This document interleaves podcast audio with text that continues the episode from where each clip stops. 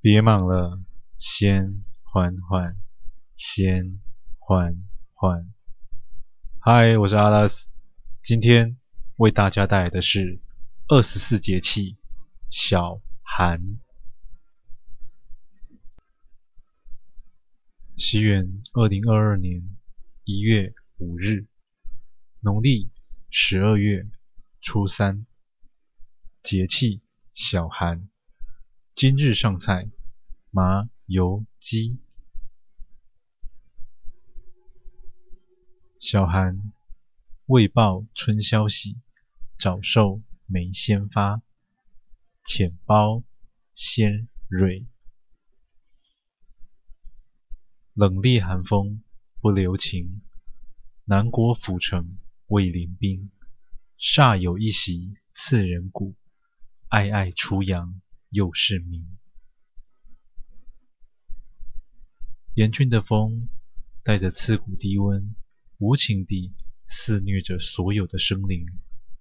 当人们感到寒冷之际，往往算不准，接下来才是滴水成冰。冬季早起总是考验着人们勇气的时刻，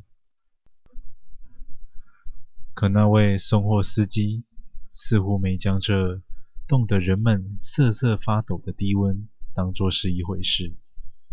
陆谦依旧是一件短上衣，衬着壮硕的身形，顶多再加上一件黑夹克。步出房门时，他看见墙上挂着新一年的日历，左边的农民节气写着“小寒”。霎时间，他脑中的记忆一幕幕地、不停地浮现。少有如此，又恍如隔世的他，呢喃道：“麻油鸡，这么冷的天，正合适。”寒风冽冽，油香扑鼻，恍如隔世，红尘未去。哎，要挑这一只啦！那白皙的手掌轻轻地拍着壮硕的手臂，朝着卖鸡肉的老板说道：“老板，半只就好，谢谢你。”江鱼挽着陆谦。缓步走出早晨时分的菜市场，在寒冬里，陆谦总是把他裹得严严实实的。他知道，老婆很怕冷，唯一露出的一双秋水朝他一眨一眨。送货司机心领神会，温暖又厚实的手掌轻拍的柔蹄，说道：“今天是休假日。”咱们晚上和孩子们一起吃麻油鸡，老公最棒了。虽然看不见口罩下的笑颜，但陆谦知道那是世界上最美丽的容颜。那一夜，秃鹰被国家彻底抛弃的那一夜，陆谦大难不死，劫后余生。靠着昔日战友江麒麟，才得以捡回一条命。在恢复意识、睁开眼的那一瞬间，他看见了这一生最钟爱的女人，也是他生命中第一次出现的光明。你醒啦，我叫江鱼，是江麒麟的妹妹。你安全了，别担心。陆谦眼前的陌生女子温柔地说着一字一句，但他的脑中全是战友惨死的画面。他无法接受自己竟然还苟活于世上。看着他动弹不得又极其痛苦的双眼，江鱼又道：“我知道你想要随着那些兄弟们一同赴死，但是你想想。”他们拼死也要救下你的性命，你应该知道这是为什么。霎时间，陆陆谦的脸色惨白，坚强如铁的他终于掩盖不住心中巨大的伤痛，掩面而泣，无声泪流。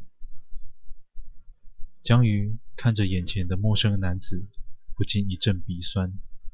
他知道哥哥冒死救下的人，肯定不是普通人，背景更是不单纯。唯一能知道的是，他一定背负着常人难以理解的痛苦。多日后的早晨，陆谦拄着拐杖，艰难地来到窗边。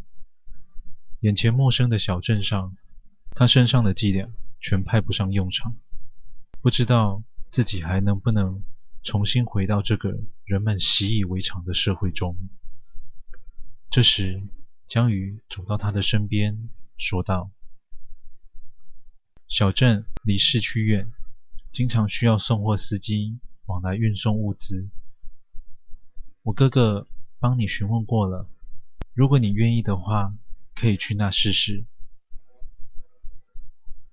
江瑜从包包里拿出一叠证件，紧张地咽下一口唾沫，又道：“哥哥说你没有名字。”只有一个编号，但如果你想重新开始人生，就需要一个名字。于是，我擅作主张。他小心翼翼地将一张全新的身份证递给陆谦。陆谦，那是我妈妈的姓氏。谦这个字是因为我觉得你很适合。江瑜不敢多说，只是低下头，等待着重生之人的回应。谢谢你，我很喜欢。多年后，又是一样的寒冬腊月，那位硬汉独自走在人来人往的菜市场中，他身上的孤独与落寞，与身旁的人形成了强烈的对比。这个世界距离他太远太远了。采买完毕后，陆谦提着大袋小袋回到了独居处。他一边回想着亡妻生前如何料理麻油鸡的过程，一边回忆起琳琳与汉汉这两个小可爱啊，总是爱绕着他们团团转。不久后，一锅香气扑鼻、温暖人心的麻油鸡已然上桌。这张餐桌不大，正好能坐下四个人。陆谦备齐了四副碗筷，也满上四碗热汤。他环顾着只有他独自一人的餐桌，缓缓低下头来，凝视着眼前这一碗麻油鸡，陆谦呢喃道：“今天是小寒，天冷了，爸爸煮了麻油鸡，开动吧。”一滴热泪倏然落于热汤中，紧接着又一滴，不知何时才能是尽头。这一碗麻油鸡的滋味，咸了。感谢您收听完今天的故事。倘若你也喜欢，请不要吝啬你的分享，动动手指头将缓缓分享出去，让更多的人能够听见缓缓。我是阿勒斯，感谢您。